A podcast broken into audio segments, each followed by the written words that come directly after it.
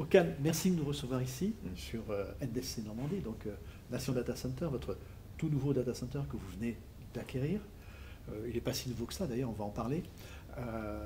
tu es le directeur général donc, de Nation Data Center. Peux-tu nous expliquer la stratégie de Nation Data Center, ce qui nous permettra aussi de découvrir qui tu es, et également rentrer dans le détail du pourquoi acheter un data center existant? Très bien. Avant tout, merci euh, de votre visite, Yves, et euh, de Data Center Magazine. C'est toujours un plaisir de pouvoir euh, exprimer ce qu'on fait dans nos actifs pour votre communauté. Donc, effectivement, la question très intéressante sur notre stratégie, elle est assez simple. il y en a trois piliers souverain, local, éco-responsable. Et notre objectif est de mettre en place une offre d'hébergement euh, qu'on appelle plutôt le, housing, où euh, on veut être un data center neutre en termes de services, donc pas d'infogérance, pas de cloud. Euh, on accueille les personnes du cloud potentiellement, mais on n'en fait pas nous-mêmes. Et sur un plan opérateur télécom également, c'est ce qu'on est carrier neutral. Et donc, on travaille avec tous les opérateurs télécoms du marché. Mmh. Et donc, on accueille tout type d'infrastructures, plutôt ciblées sur des entreprises du CAC 40, les OIV, les grosses ETI qui vont avoir des besoins d'hébergement pour leurs infrastructures euh, qui ont des tailles assez euh, euh, volumineuses et qui ont aussi des enjeux d'éco-responsabilité. Et donc, on va mettre à la place bah, des, emplacements avec de l'énergie et toute une sécurité climatique et énergétique qui va avec pour qu'ils puissent héberger leurs machines dans un environnement très sécurisé et surtout avec une forte dimension éco-responsable.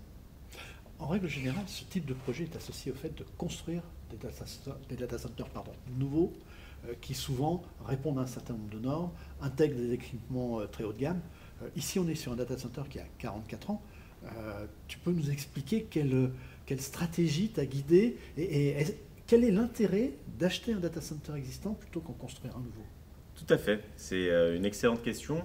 Et avec Eric, le cofondateur, on s'est toujours dit qu'on ne pouvait pas être vraiment éco-responsable jusqu'au bout euh, si on faisait que de construire en permanence. Et effectivement, des fois, on sera obligé de construire, mais tant qu'on peut trouver une alternative où on économise bah, tout l'impact carbone euh, du, gros œuvre de, l'immeuble, qui est le cas ici avec euh, quand même 7000 m2 de surface de plancher qu'on ne reconstruit pas, qu'on va réutiliser, donc c'est énormément de, de, béton économisé.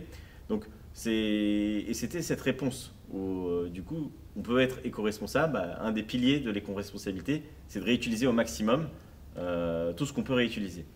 Et euh, ensuite, il y a un autre aspect par rapport à ça, et qui est peut-être un, biais que je peux avoir, un biais positif sur de mon passé d'immobilier, où je vois le data center comme un, puzzle du paysage urbain, et euh, nos villes se transforment, et nous, on apporte la transformation à l'échelle du data center euh, via des infrastructures qui seront justement plus éco-responsables. Et donc, si on peut, dans ce paysage urbain, prendre des éléments, les reconvertir en data center ou prendre des anciens data centers pour les rénover, bah, on est très heureux parce que c'est une case de plus dans notre combat pour l'éco-responsabilité. Tu viens de la finance dans le domaine immobilier, tu as une longue expérience sur ce plan-là. Euh, qu'est-ce qui peut pousser à acheter? Est-ce que financièrement, c'est véritablement rentable ou est-ce que ça nécessite de faire quelques efforts particuliers et des adaptations? Sans dévoiler de chiffres, hein, ça, on sait que ça reste confidentiel. Effectivement, sans rentrer dans, le détail des chiffres, aujourd'hui, on ne fait pas réellement d'économie euh, en réalité euh, sur euh, l'infrastructure data center parce que quand on prend cet exemple-là de, notre immeuble aujourd'hui, l'équipement climatique, énergétique ou même la puissance du data center n'était pas adapté aux usages d'aujourd'hui. Et en fait, sur la partie climatique et sécurité incendie, c'est comme si on reconstruisait euh, intégralement le data center. Et il y a des choses qu'on réutilise, notamment nos groupes électrogènes, on est très content. Et par contre, il y a beaucoup de choses qui sont soit trop énergivores, et donc malheureusement, ça, alourdit la facture de nos clients, ou soit pas adapté aux besoins euh, en haute densité que nos clients ont et qu'ils auront de plus en plus dans le futur. Et donc, il y a aujourd'hui, il n'y a pas une grosse économie, euh, je dois vous l'avouer, euh, par rapport à ça, et même parfois des surcoûts sur notamment l'amiante, ces éléments-là qui, qui n'existaient pas, mais c'est pas l'exercice ne va pas dans l'objectif de faire cette économie financière, c'est surtout une économie environnementale euh, qui, pour le coup, euh, est indéniablement plus élevée que de reconstruire à, zéro. comment un projet comme celui-ci prend place dans l'écosystème du data center qui a déjà beaucoup d'acteurs euh, Quelles seront peut-être les, offres originales que vous allez apporter? Ça, c'est une, effectivement une question qui, est une réflexion permanente chez nous dans National Data Center depuis notre premier jour et probablement jusqu'à tous nos prochains jours. Pour satisfaire nos clients, on doit toujours se demander qu'est-ce qu'on fait de différent, qu'est-ce qu'on fait de mieux euh, que les autres et en quoi on est une alternative. Euh, aujourd'hui, il y a des leaders sur le marché, on arrive avec beaucoup d'humilité euh, face à nos confrères parce qu'on n'aime pas parler de concurrents. Et pour moi, venant du commerce, je vous dis que c'est encore moins pertinent dans l'univers data center où Internet est connecté, tout le monde doit être interconnecté. Les data centers du futur sont tous interconnectés entre eux. Donc, on apporte vraiment quelque chose de complémentaire euh, qui vient de notre côté bah, de l'immobilier où aujourd'hui, euh, on fera des produits innovants en termes d'éco-responsabilité. On va dans des villes aujourd'hui euh, qui sont au plus proche des entreprises en local. On ne se concentre pas dans deux villes essentiellement. Et ce qui fait qu'il y a une stratégie qui vient s'imbriquer euh, aux acteurs en place euh, et nos clients à nous, ils nous disent pas on va partir de A pour venir chez vous.